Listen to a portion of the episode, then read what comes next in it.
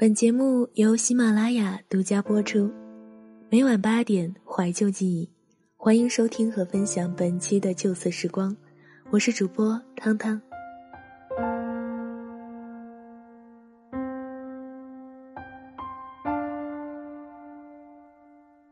和上周的话题差不多，今天和大家分享的文章呢，还是和爱情有关。上周本想和大家讨论一下。没谈过恋爱的人对于需不需要爱情这个问题有没有发言权的？但是好像没有人回复。那我个人的感受是，没谈过恋爱的人呢，对于爱情的一些思考和想象，应该大多数来自于文学，还有影视作品，还有就是身边人的感情故事。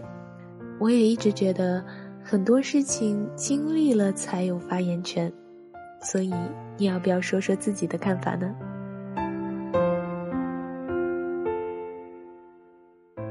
今天的分享文章，嗯，算一个很现实的话题：什么样的婚姻是爱情的坟墓？希望能给还在期待爱情的你带来一些思考和启发吧。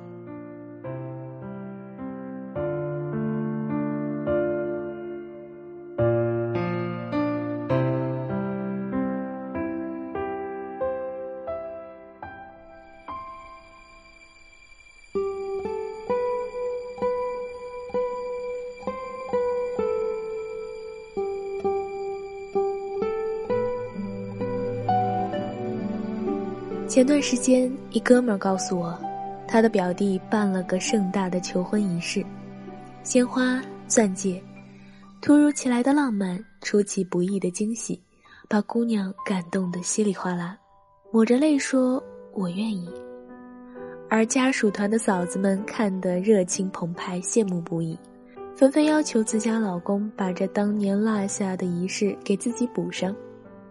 我问他：“你会给你老婆补上吗？”他不假思索，哈，这可能吗？结婚前都没办的事，你觉得结婚这些年了还能办得出来？我喜欢这哥们儿，因为他总说大实话。结婚前没做的，别指望结婚后能做；结婚前做了的，也别指望结婚后还能继续做。但不是所有女人都肯接受这个现实。有一个姑娘小柳，结婚半年多。玻璃心、公主病、傲娇病，一点也没改善。只因老公帮助前女友的公司联系了一个外语翻译，她就不依不饶，逼着老公打印出半年来的通话记录，交出 QQ、微信、微博密码，把自己化身成民间柯南玩破案。折腾数日未查出蛛丝马迹，仍不解气，开始了长达一年的冷暴力。老公送礼物，捧鲜花。讲笑话，表决心，对天起誓，掏心掏肺，皆换不回柳姑娘的一丝欢心。终日一副是将冷战到白头的架势，不理人，闹分居。一年后，男人忍无可忍，提出了离婚。小柳又大哭大闹，骂男人负心汉，陈世美。这世上的确有很多爱情故事是经不起续想的。梁山伯和祝英台若没有化蝶。真过起日子，或许照样是一边新人笑，一边旧人哭。美人鱼嫁给王子，掉到一日三餐的琐碎里，未必会幸福。织女未被召回天庭，在柴米油盐的穷日子里，抚育两个孩子，难保不成怨妇。可是，什么样的感情能经得起这般折腾？婚姻为什么叫围城？就是把两个人从散养变成了一定程度的圈养。城墙高筑，筑起一些保护，也筑起一些约束。我们都要改变一些原有的习惯，适度妥协，允许自我和个性适当减损。谁都不是完人，我们带着个性的弱点活着，也要允许婚姻带着瑕疵存活。当热情衰退，激情消融，他不再像热恋时那般柔情蜜意，是再正常不过的事。完全不必因为这些变化而鸡犬不宁、过度敏感、神经兮兮、草木皆兵。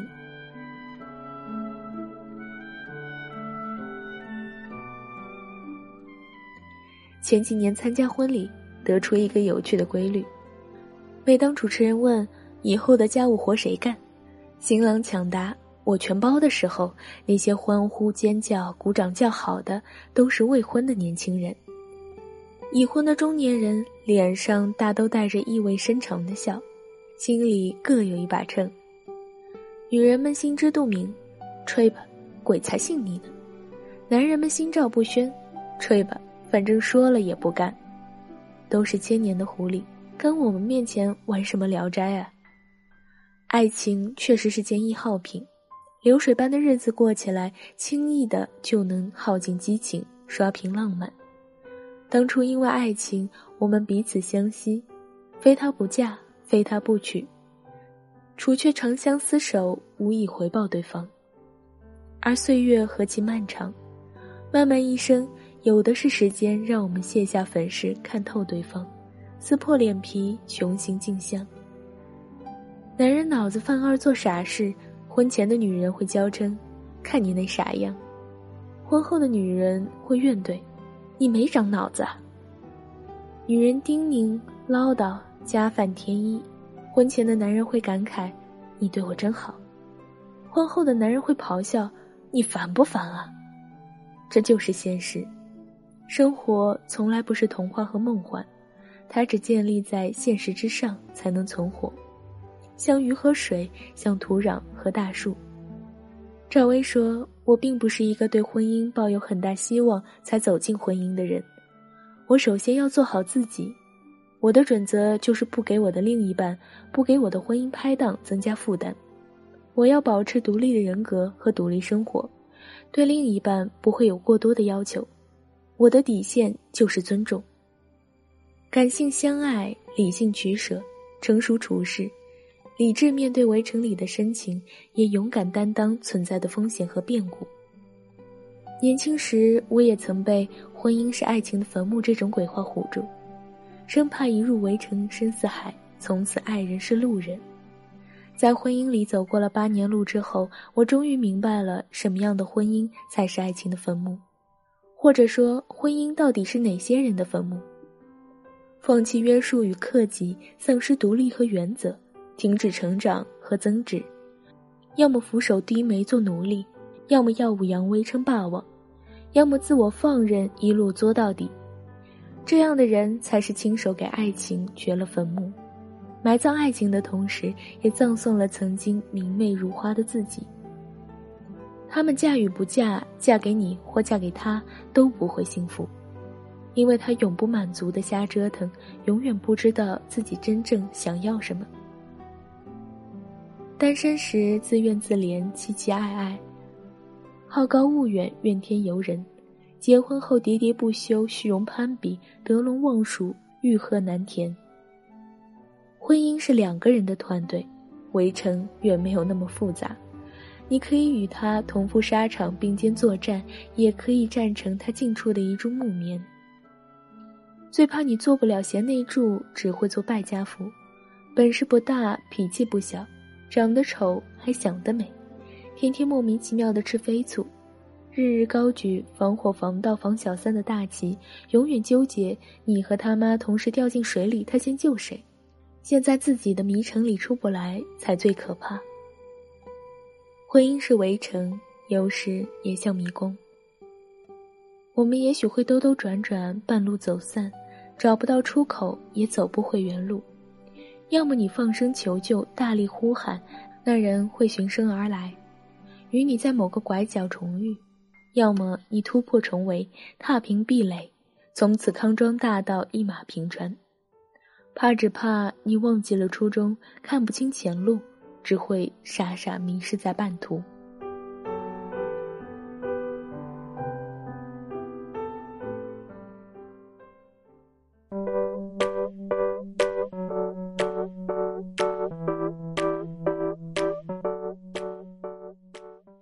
获取本期节目背景歌单与文稿，你可以关注我们的微信公众号“九色时光”。本期文章作者李爱玲，八零后妈妈，职场 HR，微信公众号“桃花马上十六群”。我是主播汤汤，感谢你收听我的声音。想要收听旧色时光栏目，唯一播出平台是喜马拉雅 FM，欢迎你下载喜马拉雅手机 APP，搜索“旧色时光”，还有汤汤自己的个人电台，搜索“汤汤二零一六”，点击关注，每期节目就可以在每晚八点准时和你见面了。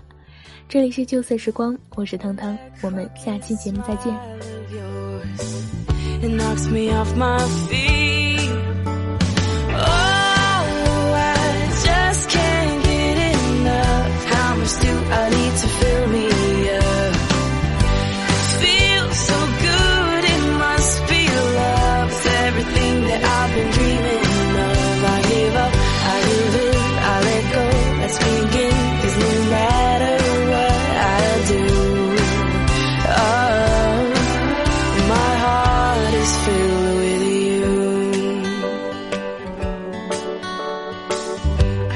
Imagine what it'd be like living each day in this life without you.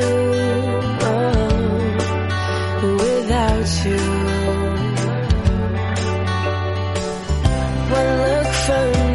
I know you understand.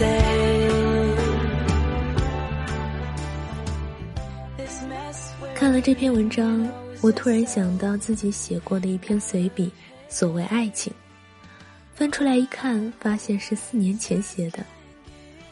刚看完《失恋三十三天》的我这么写：我没有谈过恋爱，也不知道恋爱、爱情到底是什么滋味。但真实的不止一人说过，爱情和婚姻不是一回事儿。总会在日后的不断接触中发现对方的无数缺点，包容也好，排斥厌恶也罢，都是不可避免的。同性朋友也一样。就像《失恋三十三天》中的黄小仙和王小贱，相处久了，住在一起久了，那么王小贱一定会抱怨黄小仙的生活太粗糙，而黄小仙也指不定会受不了王小贱的生活比女人还要细致。两人的差别必定会导致摩擦。影片在王小贱一句“我会陪着你”之中结束，给了观众太多的甜蜜感。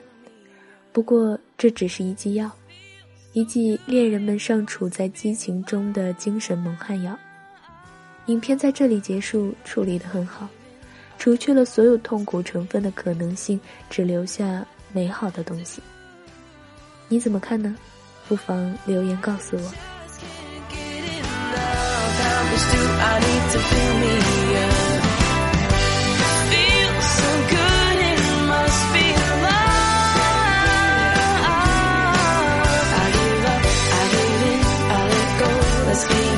Cause my